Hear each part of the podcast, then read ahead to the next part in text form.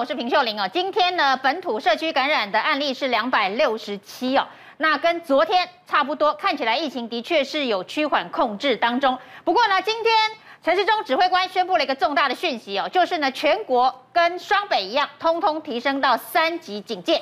那三级警戒之后呢，要由全国行动一致，每天早上要开全国的防疫会议。那为能够让全国的哈各种的标准一致，能够一体执行，所以每天要召开全国的防疫会议，整合防疫的资源，检视执行的进度，那驳斥假讯息。那我们将从明天开始，每天上午邀集地方副市长层级以上的长官。那由陈忠业副指挥官、石崇良次长主持，召开全国的防疫会议。而台大医院经传十名的公务室员工确诊哦，现在暂停所有常规手术。病毒全面扩散入侵台大医院公务室，一名员工在五月十八号出现发烧症状，在采检之后当晚确认为阳性，随即检验全办公室，目前已有三十六人检验完毕隔离，已经知道有十人是阳性。据了解，其中有人有万华区的足迹，但目前还需要进行详细的疫调。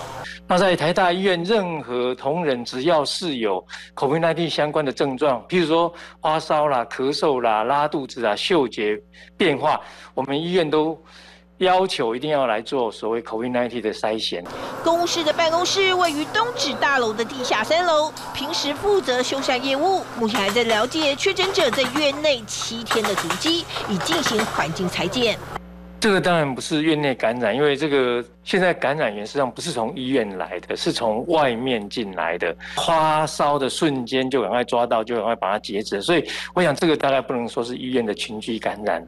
而为了阻断疫情，台大医院也采取多项紧急措施，已经停止所有的常规手术和新病患的入院，门诊降载，非紧急的病人延期就诊。台大医院也将进行全院员工普筛，直到确认所有环境采检。都是阴性，所以在急诊方面，也希望各位有相关症状的病人，尽量不要到台大的急诊过来，因为我们现在急诊可能没有这样的量能来处理这些病人。台大医院也表示，发生这样的状况，冲击医疗能量，实在很不得已，请大家让台大有时间处理，确保后续安全的环境。东森新闻综合报道。台北市长柯文哲今天也宣布，除了征召区域医院以上的医疗资源以外呢，他也向退休以及离职的医护人员发出征召令，希望大家一起回来抗疫。是在这个地方哦，要向台北市的那种退休的哈，或是一些离职的医护人员呢，发出征集令，你知道哈？现在国家需要你们，你知道哈？来到防疫前线作战，那主要是要用在这个。防疫旅馆啊，哈，检疫所的一些一些病人的监看。那等一下我们会公布哈，那个我们要向医护人员征召哈，比方说在哪里报到了哦，哦，登记，我们需要你来协助哈，让我们的这个防疫的能量更多一点。柯文哲也宣布哦，其实这几天呢，台北市的快筛量大概是一千多，那确诊率、阳性率大概是五点七，而新北市呢，昨天就筛了三千多。那新北市长侯友宜也说，二十一处的筛检站随时运作。新北市从一开始我们就有十七处的筛检站，再加上现有的四处筛检站，新北市有二十一处的筛检站。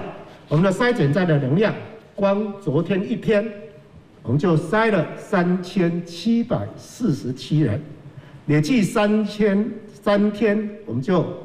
筛了九千三百四十三人，所以其实我们的筛检量不断的扩大，不断的裁剪，我们不断的把这个有确诊个案找出来。第二节目来宾，前台大感染科医师林世璧。秀玲好，各位观众大家好。曾美田黄伟汉。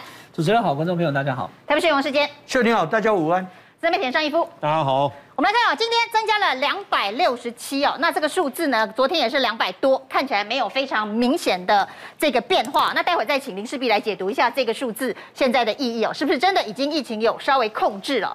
那另外大家当然现在比较关心快筛哦，那各个县市看起来都陆陆续续的在成立快筛站哦。那因为有专家说，现在所筛出来的这个确诊数量是跟筛检能量有关系，因为你筛检的能量并没有大幅度的扩充，也就是说快筛的人数并没有。特别的多，所以大概就会维持在这个数字上面哦。当然，现在来看呢，台北市还是五站呢。那五站大概平均每天会塞一千多人。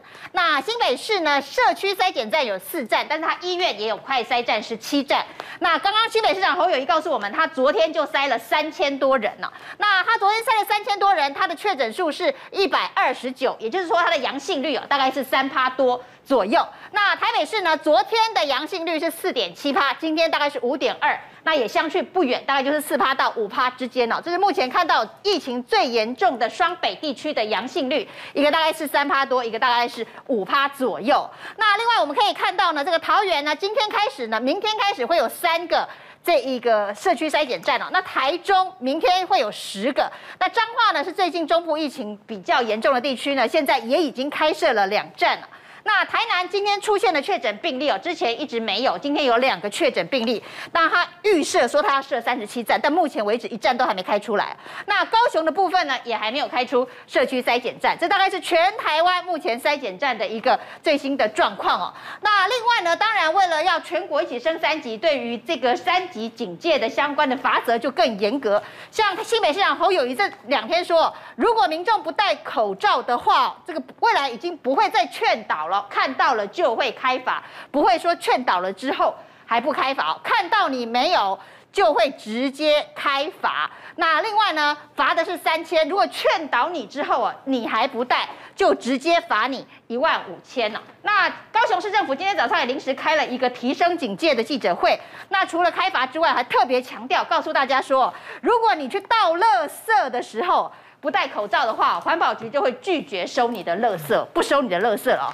那今天呢，陈时中当然重要的宣布是全国一起升三级警戒。他说呢，全国要标准一致、一体执行哦。那每天早上要召集各县市首长来开全国防疫会议哦。所以以后的记者会可能会早上一场全国的防疫会议之后，下午呢，陈时中再开指挥中心的记者会哦。那驳斥假讯息。是这个最重要的工作。那到底有哪些假讯息，现在会影响防疫的工作？这也是大家比较关心的。那不过今天这个数字两百六十七哦，林世璧怎么解读？嗯，秀玲，我还是觉得现在起起伏伏，今天又比昨天高一点嘛。对，昨天下来一点，我觉得这其实只要在一个范围内，都不要太在意了。因为我们现在这个周末开始采取的比较严峻的降 R 零值的措施，我觉得它不会那么快看到效果。现在看到的都是已经发生的，那我其实是还蛮担心的，就是我我之前也跟大家一直讲，这些广设筛检站现在准备出来筛到底是筛多少，然后阳性率多少，这对我们评估到底疫情已经什么状况了是非常重要的。其他县市我觉得去筛 OK，我现在比较担心台北、新北里面其他区，我们知道有一些重灾区，我们已经知道了嘛，它三到五左右不等。可是它到底有没有已经串到别的台北市内、新北市内的社区，然后或是医院里？对，我觉得接下来的筛检都是重点，还很难说到底疫情会怎么往什么方向走。你是觉得双北筛的还不够多？嗯，就是说我们现在看起来，新北昨天说筛了三千多，那台北一直以来五个站，每个站大概就是两百左右，对，总共一千。对，所以大概就是一千上下，它的固定的频率大概都是一千上下，不过主要还是以万华为主。对，你的意思说，除了万华以外的台北也应该要设社区筛检站，是不是？嗯，应该要有一些，至少要有一些数字。你要告诉我们筛了，结果发现几乎都没有，那我们就知道别的区大概是蛮干净的。至少要有这样的数字告诉大家，让大家安心这样子。不过这数字是台大医院昨天有告诉大家，它的急诊对的这一个筛检确诊率大概是百分之十嘛？对，因为台大急诊它可不是都只来自某些区，它是四面八方人都可能来的。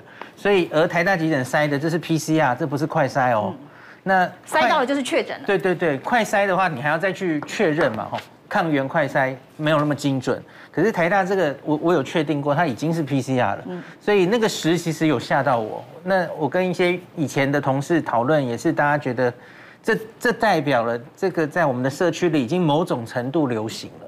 哦，这个十 percent 会令人非常非常的担心。我们的确现在是在这个社区感染的这个阶段哦。没错。我们看一下新北现在啊，新北呢，大家以为说新北其实只有一二三四四个社区筛检站。那其实今天新北市长侯友宜告诉大家，为什么他一天可以筛三千多？其实呢，他在这些医院都有快筛站。那这些医院呢，有快筛站之后，发现快筛阳性，当然就跟这个社区筛检站一样，抓到阳性之后就会送去做 PCR。所以现在的这个所谓的一百多例的确诊，就是由这二十一个筛检站所共同筛出来的。那像新北这样子的一个建制规划，是不是就是比较完整一点点？没错，没错，这样看起来我就安心多了。然后每个区域都有的。对啊，然后最最细最好还是要看每一个区域到底分子分母各是多少。那那就对于到底现在热区是哪里？今天指挥中心也有记者会有提到这一点嘛？他们想用类似像是 Google Map 这种东西，把这些确诊者曾经。在哪里确诊的什么热点弄出来？那我们大概知道哪里是现在社区流行最多的地方。那大家要小心那几个地方，问诊也比较好问诊。就好像苏益仁也提到这个观点，嗯、就是说呢，是应该现在要进入这个 AI 阶段、大数据阶段。是是，是。然后哪个地方出现的这个人数比较多，提醒大家注意，这是热区哦。那今天可是指挥中心今天要求全国要一致嘛，一起升三级嘛。那这中间是不是认为说，最近台北、新北所做的一些事情，好像呢跟指挥中心有一点点不同步了？暐瀚，其实我是觉得啦哈，因为从这段期间以来，大家看到疫情突然这样爆开来啊，我们现在能够做的事情就是配合指挥中心他所告诉我们要做的。那像戴口罩，我我讲一下，因为刚前一章在讲哈，就说呃戴口罩如果没有戴的话，连垃圾都不让你倒。那前两天也看到土城有便利超商人被打了哈。我我讲一个另外的观点，我相信大家都会愿意戴口罩，可是你也不要忘记有一些弱势者，像有一个写做工的人这本书的这个作者，他就写了一段文字，这两天在网络上被讨论。他看到有一个可能是街友，或者是年纪比较大，身上呃衣服也不是太干净的女性，跑去垃圾桶捡了一个口罩之后戴上去，跑去超商买水跟面包离开，他没有啊。他没有口罩，我看过很多人。对对，所以所以我们当然希望他戴口罩，人家罚一万五什么的，或者是说你不可以不戴，劝导他都可以。但是有时候也留一点空间给这一些弱势者，像今天也有有人说，就是工人在吃便当说拿下，也被大家就是谴责，因为现在不戴口罩是全民公敌。那我们社会要关心他们这一部分。那另外一个就是说，现在整个新北市跟台北市他们所做的几件事情，包含了。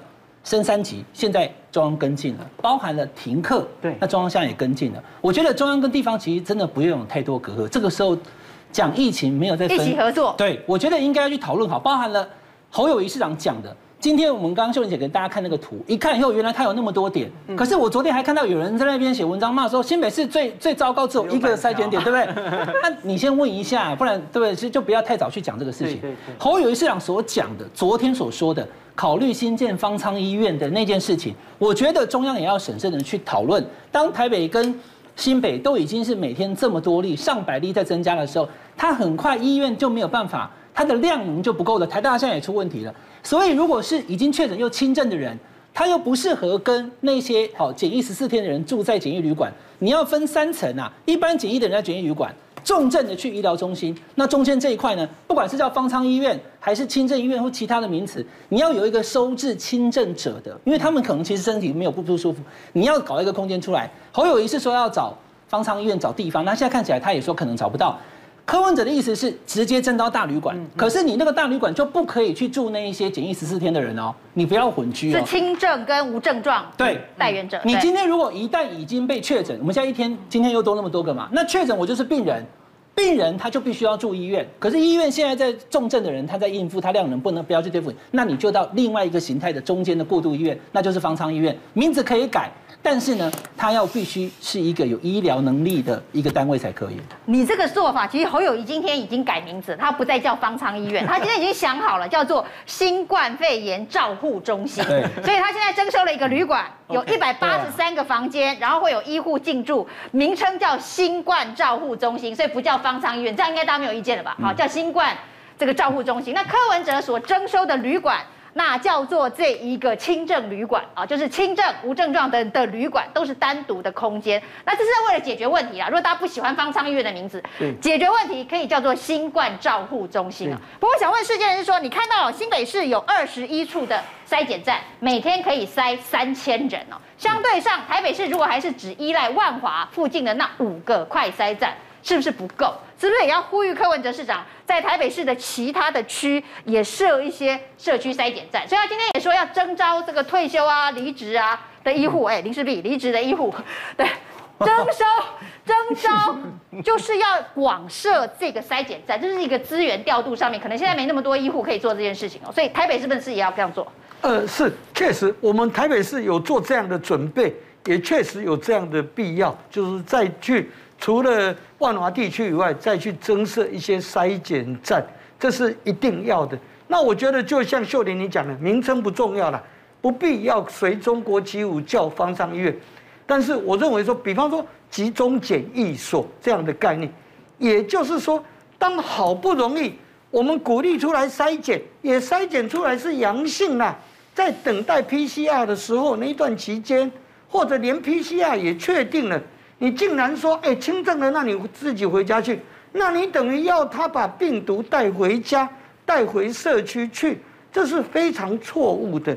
更何况很多人家里，哎，十几二十平要住六七个人，只有一个卫生设备，那这样子情况下，很不可能说不把病毒传播出去。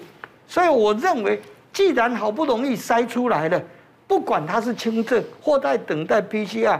我们就是说，政府有责任，有责任要把你医治好，也有责任把你安置好。那现在时间上来不及了。本来我们检视台北市、新北市，如果有空余的土地哦，官方的土地，我们可以快速设置组合屋，那个三天就完成了嘛，马上来盖这样的集中检疫所。但是柯 P 想的这个方式，其实也是最好的方式，有这种独栋式的。哦，本来要做防疫旅馆的，刚好现在观光旅业也非常不好，有很多业者他愿意提供。那诚如刚秀玲你讲的，我们只要做好分级分流，也就是说，如果一般在防疫的，他是从国外进来的哦，我们国人的防疫要居家检疫的那个要区隔，那我们区隔开说，这叫做集中检疫所，也就是这一次你经过快筛。之后，不管你的轻症状是没有或者是轻症，那在这个地方政府收治你，有一定的医护资源啊，也伴随着你，也帮你做一个基本的照顾，这是应当的。好不容易筛检出来，你竟然要他说没症状、轻症的啊回家等候通知，这是非常错误的。那我认为疫情越高涨，我们越冷静，要越沉着。也就是说，不可能防疫是。中央地方互各行其事可以做好的，其实到现在为止，我们中央跟地方啊，呃，就是各司其职。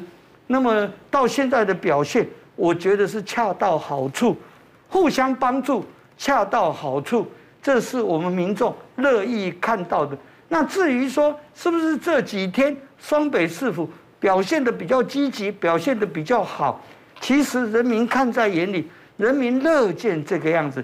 现在双北市府这几天所作所为，并没有违逆中央政府的领导。事实上，他们也是在中央政府的指示领导之下去做现在的一些宣布。那今天中央也跟进了全国三级，因为超过一半的县市政府哦，已经都有民众去感染到了，所以现在的作为，我觉得都是恰到好处。现在没有中央跟地方之分的，还是由中央来统筹，那地方来做配合，这是一定的。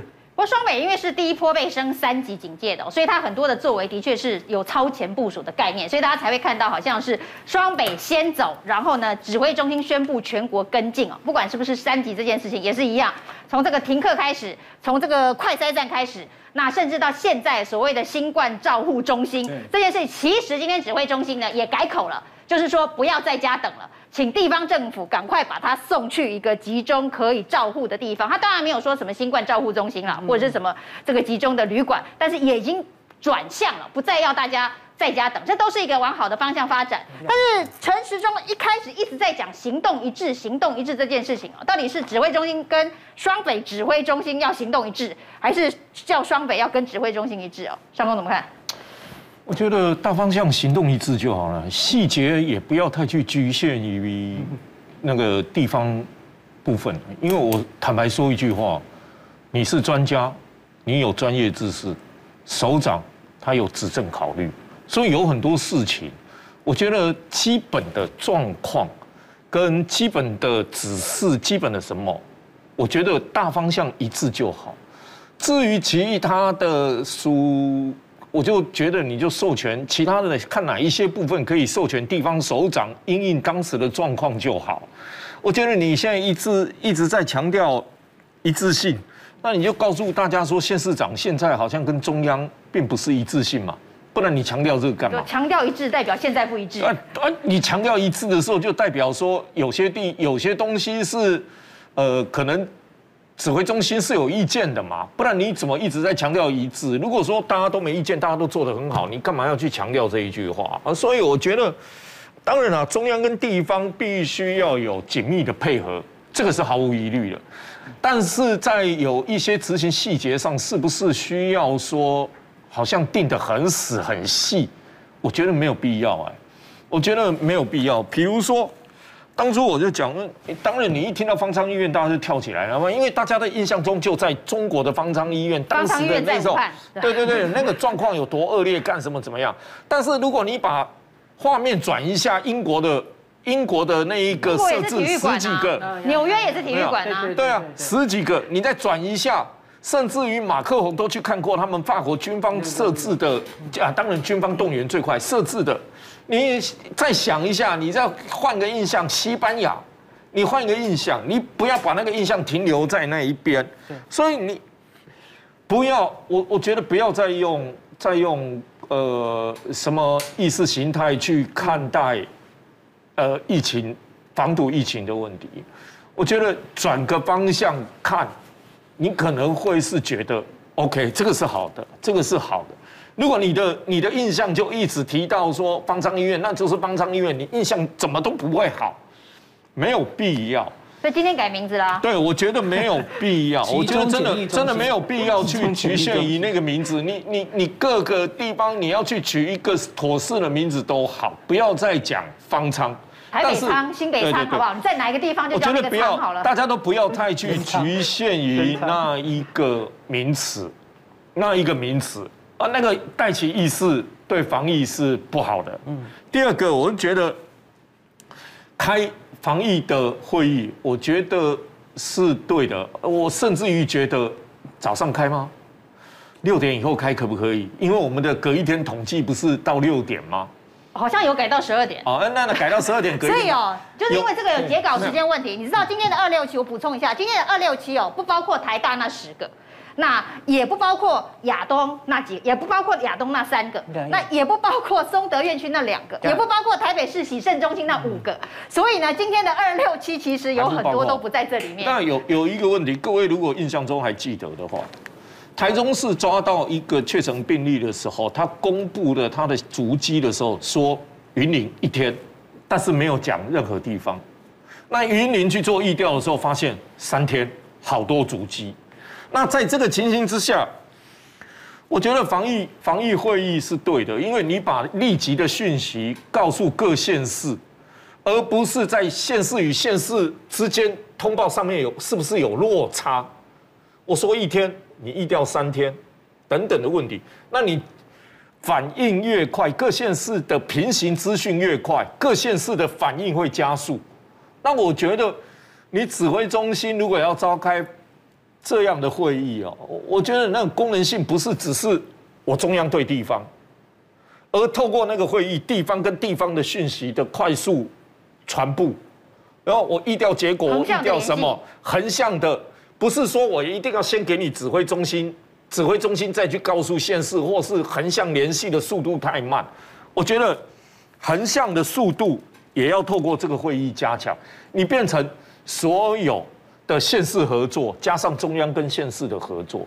我觉得现阶段不谈什么呃颜色的问题，也不要再去谈什么政治性的问题，因为现在的疫情，人民不会不喜欢再听到这个。还有另外一个问题，我觉得一件事就是，凡是疫情扩大，凡事重演。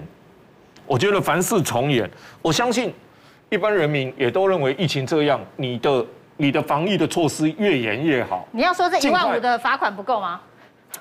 那个那个，我刚才去查一下，好像他这个是行政命令哦，因为你你你说散布不实，它是有规定在特殊条例里面啊，特别条例里面哦，有几项它是规定在特别条例里面，二十万到三百万多少多少，那我觉得就从严吧。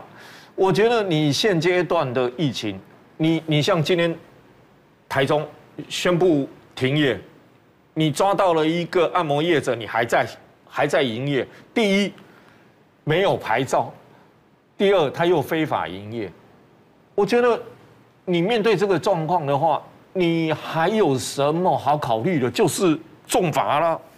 我觉得采取最重的罚则，你让所有人都知道，你现在只要犯错。你只要不听指挥中心，你违反规定，告诉你不能这样做，你还这样做，我就从重了，没有什么再从轻的问题。啊，你看，那个脏话不是也发生吗？你明明跟那个葡萄里面去吃饭，然后你跑掉，你也不讲话，然后保险业者你还去洗头干什么？导致于其他人确诊。那你说？这一个东西在特特别条例里面本来就有一个，你要呃不能明知你自己状况而去导致于其他人感染，那个那个是有刑责跟跟罚则的，我觉得就不用考虑，你就采取最重的罚则，然后告诉人民，如果你是导致于其他人受伤或其他人呃不幸感染，你要负的责任有多大？让全民都知道，让所有人都有警觉心，你不要乱搞，你不要乱搞。还有一件事，就机动筛检站的问题，一定要固定吗？我觉得可能固定上面你要找处所，你要什么？但我觉得机动机动性的筛检站是不是可以考虑？因为呃，你可以到一个特别需要的地方或社区里面就进行筛检，而不是说。呃，你一定要到医院或是哪里？我觉得机动性的筛检站可以不可以多设置，让快筛，还有另外是不是法律上可以不可以？我我我，因为我一直没有去研究这个事情，就是我们都可以告诉你，疫调如果你不实，我要怎么样？你疫调不实，我可以罚你多少，罚你多少？那我就请问一下。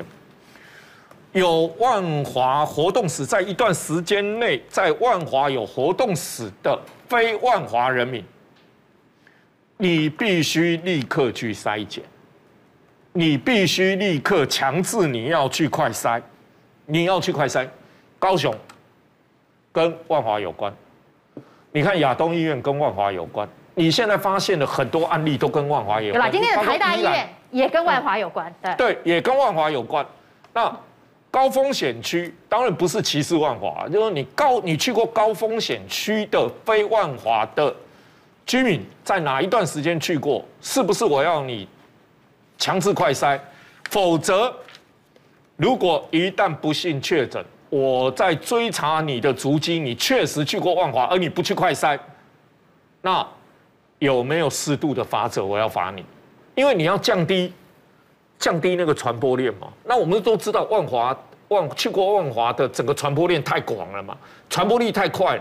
你有没有办法去强制这样规定，从严的规定，让传播链跟传播速度马上有活动史的马上全部抓出来，避免它在这扩散？有没有可能这样做？我觉得我们的中央跟地方都应该。适当的去考虑了，你这个可能有一些法律上面的问题需要处理哦。不过我们今天大家比较关心的是台大医院，因为在这个防疫的关键时刻，医疗体系的保全是最重要的。那指标的台大医院今天是不是也沦为这个疫区哦？那接下来会有多大的层面的影响？我们先进广告再回来讨论。评论无双，皆真相。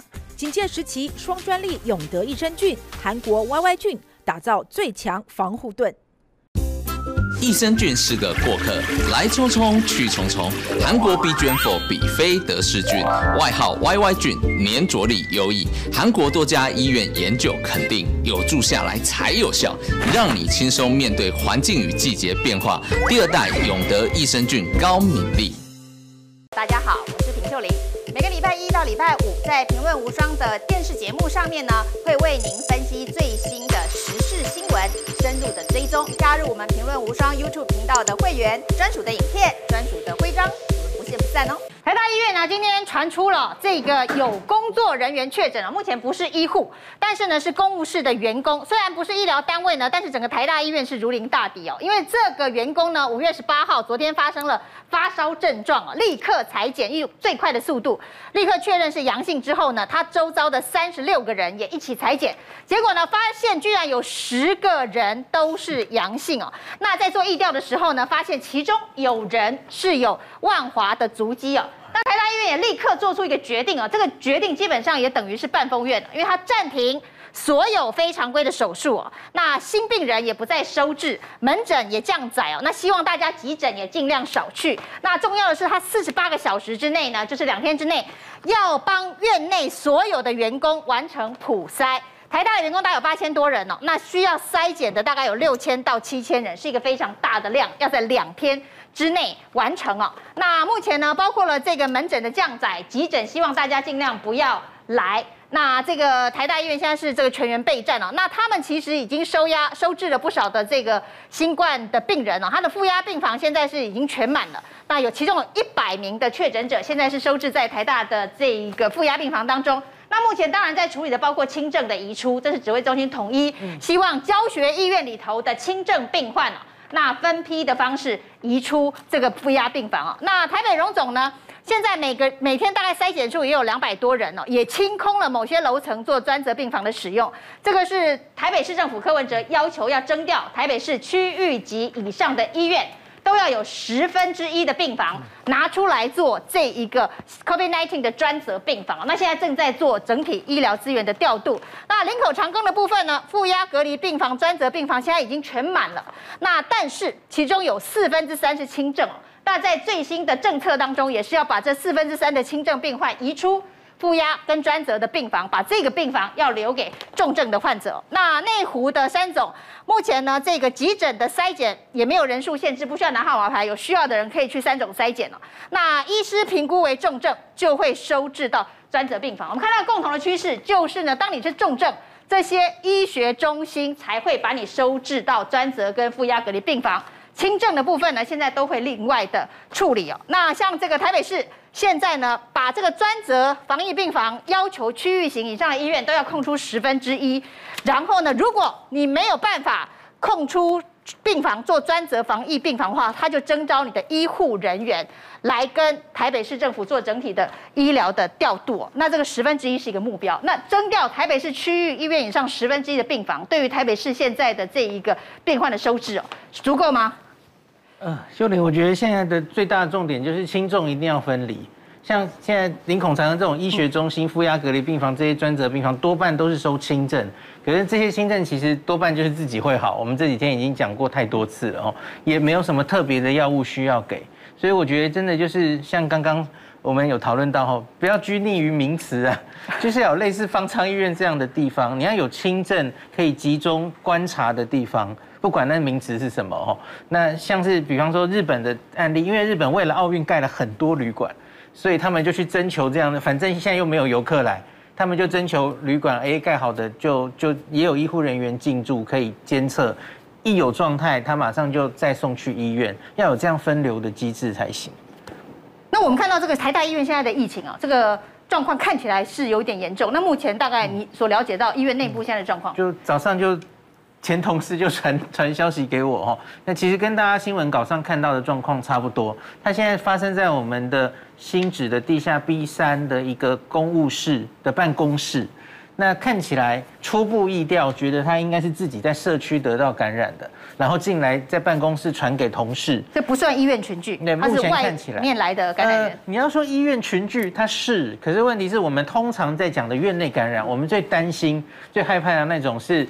病人，发生在病人，然后医护人员传给病人互传的这种，因为病人是最脆弱的，通常一发生其实就是一发不可收拾。比方说亚东就发生病人已经有有去世的状况哦，那所以我们是十一个人的群聚嘛，亚东一样。那所以这个大概就是因为大家不要忘记，医护人员或是医院工作的人员，他也是生活在社区中，他当然也有可能会感染。那我觉得现在当然要开始全院的这个所谓的普筛吼。看起来新闻稿是说是要用快筛做的哦，这三十六人是 PCR 了哦，确诊了。呀呀，那所以我觉得这样子几千人去做快筛哦，可能会做出一些胃阳性，可是我们准确率不是那么高，对，可能胃阳性还要再送去做一次 PCR，再做 PCR。那我们我这几天也一直跟大家讲，我们用的这些快筛试剂，很很当务之急是要去确认它的精确度到底是怎么样，跟 PCR 做一下比对。那我同事跟我说，他是现在是一次就采两套。他的这个抗原快筛跟 PCR 都做，他就可以做一个比对。他初步数据有吗？就是这个快筛跟这个 PCR 之间的这个准确性的。老实说，我还没看到初步数据。还没看到初步数据。可是我猜应该很快就会有了。不过这个林医师想请跟大家卫教一件事情哦，就是指挥中心一直在强调说，做快筛这件事情，他们是有很高的疑虑的。是。因为呢，很多人做了快筛之后阴性，他就觉得他没有问题了。OK。那另外他也提到说，最近有一些企业比较大型的企业哦，他为了确保他的这一个工作场所是安全的，自己去采购快筛，让所有的员工做。那包括一个洗肾中心也是这样。所以台北市呢有一个洗肾中心，自己去买了快筛，把他的病患全部都做了，因为其中一个人确诊。那这些事情呢，其实指挥中心好像都不是那么的赞同，觉得这个做法并不一定能够对防疫有帮助。像昨天就出了一个手板，说快筛阴性不能绝对安心的这样的手板嘛，哈。那其实应该讲快筛这个证据，抗原快筛这个东西，其实它最大的限制就是，你假如是针对无症状的人去做的话。它的敏感性、特异性都不是非常好，所以它最好最好的使用的时候就是有症状，而且在社区那个盛行率非常高的时候，不然你会做出太多伪阳性，然后会干扰你的或是伪阴性。所以，假如是为了安心的那种哦，明明也没有什么没有状况，对，为了安心的接触史也没有去过万华等等，然后你只是想知道我的员工有没有事哈。其实他可能会就有胃阳、胃阴经的问题，会蛮大的。那可是所以不能轻易这样子直接塞下去，就有错误的安心感这样子。所以不建议就是没有症状、没有接触史、不在社区高盛行率的地区去做快筛，其实不建议。然后把这个快筛的资源能量留给有症状。然后社区高风险接触的族群呢，这样其实对我们最快的时间找出病毒才有帮助，才可以一起把这个病毒给挡下来。先进广告，大家好，我是平秀玲。每个礼拜一到礼拜五，在《评论无双》的电视节目上面呢，会为您分析最新的时事新闻，深入的追踪。加入我们《评论无双》YouTube 频道的会员，专属的影片，专属的徽章，我们不见不散哦。其次，我们也要要求地方政府。必须在第一时间将确诊的患者，那送至哈集中检疫所或者是医疗院所，那我们会订定相关的指引，让第一线的执行人员哈知道怎么样做一个最有效的一个分流，有一个最有效能够照顾到病患的方法。所以我们这里面也会要求，在一定的时间，哈，要把病人得到确诊的报告的时候，就要及时联络确诊者，那然后能够在一定的时间内有效的把病人做好安置。我们看到现在其实指挥中心哦，对于确诊者指引已经在做修正了。前两天呢，我们看到连着两天呢，指挥中心告诉大家说，如果我是 COVID-19 的确诊个案呐。我应该要怎么样啊？因为他告诉你说，哎，大部分都是轻症哦，你确诊了之后休养后就可以自己康复了，叫你留在家里不要离开哦。那如果你在家里头的出现发烧症状，你就要吃退烧药，尽量休息和饮水，七天之后你可能就会好。那这个指引当然出现之后，引发很大的争议哦。那包括了隔天。指挥中心再加码说，开了一个指引，叫做你如果是确诊病患的家人的话，你该如何照顾这个确诊病患？而整个事情大家都会觉得说，你难道不会造成家庭的群聚，甚至造成社区的群聚吗？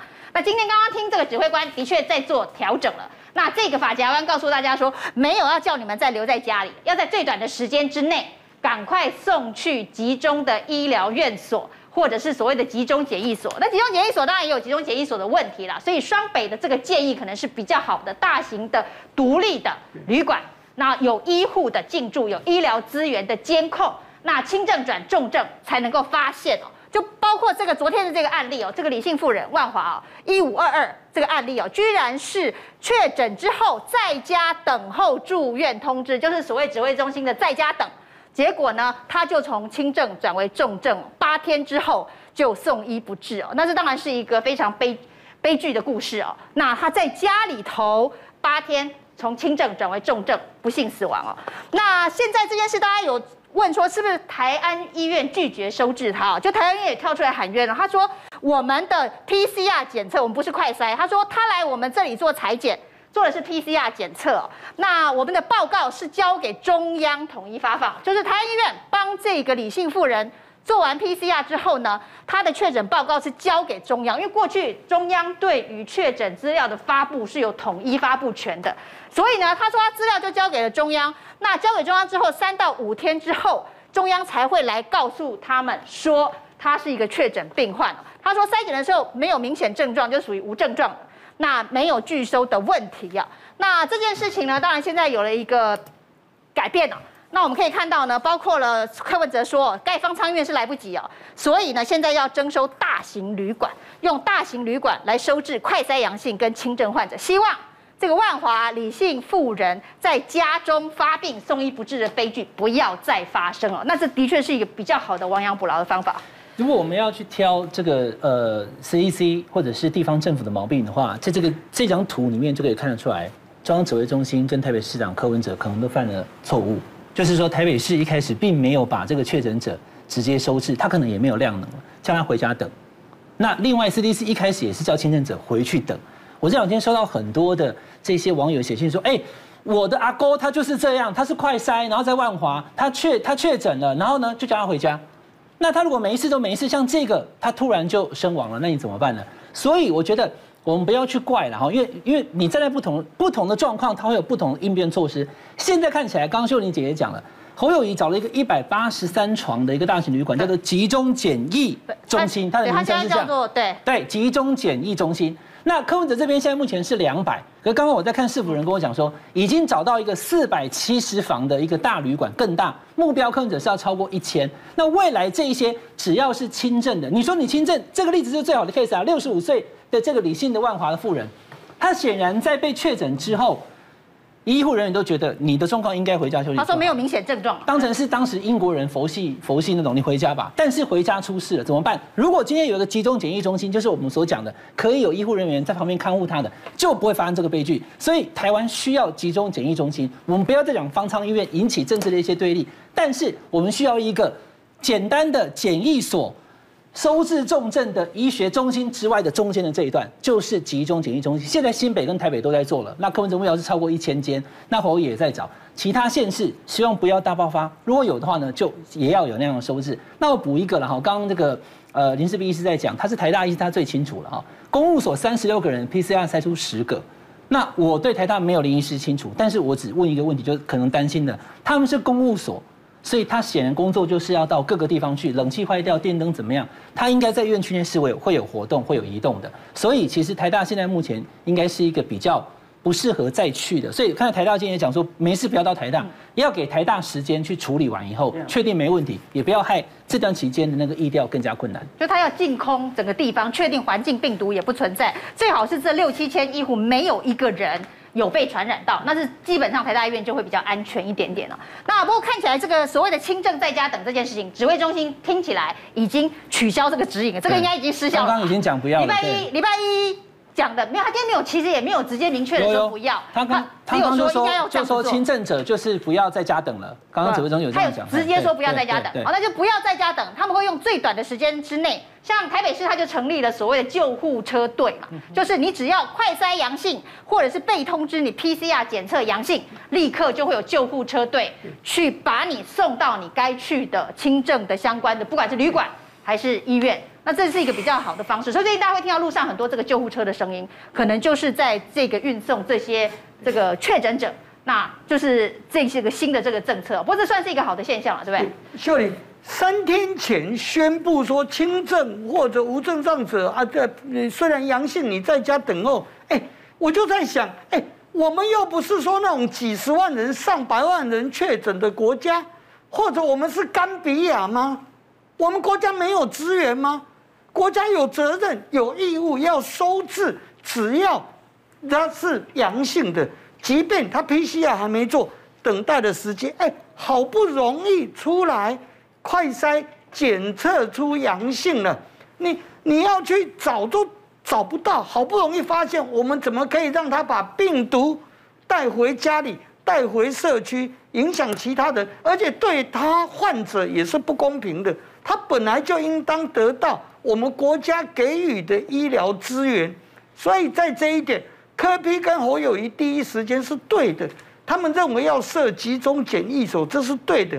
那时间上来不及，我以建筑专业来看，其实来设，呃，这这个其实三天之内是做得到了，做得到，只要有空地。但是要重新再张罗这么多的资源哦，要做组合屋啦，然后医疗资源进驻麻烦，干脆我们就来征用，取得旅馆业者、饭店业者他们同意独栋的这个确实，我这个又再来，我们只要进驻医护资源。其实要给这个确诊阳呃已经阳性者，我们对他提供一定的保护，这是应当的。那台大不管是在医学技术或医疗的能量上来讲，它是全国首善的医院，是全国医学中心、医疗诊所他的指标模范。所以我相信他们几天内，我们社会给他们时间，几天内。就算再大的六七千位哦，这个他们的医护人员员工的检测是没有问题的，所以事实上台大也一定要没有问题，一定要净空，因为它是我们全国最大的，而且也是首善的医学中心，我们大家要一起来保护它。嗯，不过今天还有个好消息哦，就是说呢，今天下午来了四十万剂的 AZ 哦，那前几天大家还在讲说这个疫苗什么时候会到？那肖美琴说呢，这个五月底六月中，没想到现在突然就来了四十万剂。那这四十万剂呢是 COVAX 分配给我们的。不过陈时中好像意思是说，这一批疫苗要怎么打，还要再重新讨论顺序嘛？是不是之前的顺序有一点问题啊？那现在怎么讨论？那柯文哲好像也做了一个决定，就是说未来分配给台北市的这个疫苗，他要统一来分配。那他讲的是说，我征我既然征召了所有的医疗院所来做这个快筛，那我要让他们都先打疫苗。那是不是又一点点好像中央地方有一点点对于疫苗的施打不太一样？秀玲，其实我这几天本来就在想这个问题，因为世界各国的疫苗施打顺序其实每一国都有点不一样。那我们大家知道，我们原来都是以防堵于境外。为考虑，所以我们的顺位跟大家很不一样。我们都是从境外进来，一路可能会碰到病毒的人优先打。所以世界各国几乎都把重症、高风险因子的老人家摆在很前面。可是我们现在是摆在第八名。对，我们老人家摆在很后面。对。可是假如像这一次啊，现在我们这个万华阿公店，其实这次确诊目前年龄是偏高的，所以我觉得我们现在回头开始。看现在开始防疫的需求，我觉得有可能会检讨这件事，就是重症因子高的老人家应该也要提前面一点优先打。那医护人员就不要讲了，医护人员本来就是重中之重，重中之重，一定在最前面。对对，现在施打意愿也很高。那我们现在你看哦，我们现在假设有这些什么轻症的这个集中中心的话，那这些轻症集中中心的工作人员，基本上他也是病毒接触第一线，当然，所以他也应该要放进优先施打的顺序嘛。没有错，他其实就本来就是防疫相关人员，大概在前四顺位里都有这样的人嘛。怎么开开那个运送他们的车子的人，其实都在里面嘛。所以这些人当然应该都要尽量适当。那这个调整啊，或者是台北市想要统一分配哦，尚哥，你觉得这个未来会不会还又是地方跟中央的问题？我觉得今天下午到，但也不可能今天下午就分散到各地方。比如他说要一个礼拜的检查，还是一样。那我就觉得开防疫会议了嘛，我觉得这个问题大家在防疫问题会议里面好好谈一谈嘛，对对对，看看专家咨询小组里面对目前现在的疫情状况如何分配，如何怎么样跟各地方政府谈最一个最适当的方式嘛，不然。你开这个全国疫情会议，然后又不讨论这些事，不是很无聊吗？所以我觉得中央呃还要一个礼拜，在这一个礼拜里面，大家去谈出一个结论。纳入专家的意见，纳入地方首长的意见，大家去做一个最适合的顺序排序就好了嘛。我觉得这个这个关键时刻，地方跟中央也不要什么太正了啦，大家就彼此讨论，去做出一个适当的结果就好了。我觉得。那这四十万剂应该大家会抢着打了吧？不会有什么施打意愿很低的问题吧？没有，我觉得最简单，高风险区域的地方是不是优先打？这就是一个问题了嘛。大家好，我是平秀玲。每个礼拜一到礼拜五，在《评论无双》的电视节目上面呢，会为您分析最新的时事新闻，深入的追踪。加入我们《评论无双》YouTube 频道的会员，专属的影片，专属的徽章，我们不见不散哦。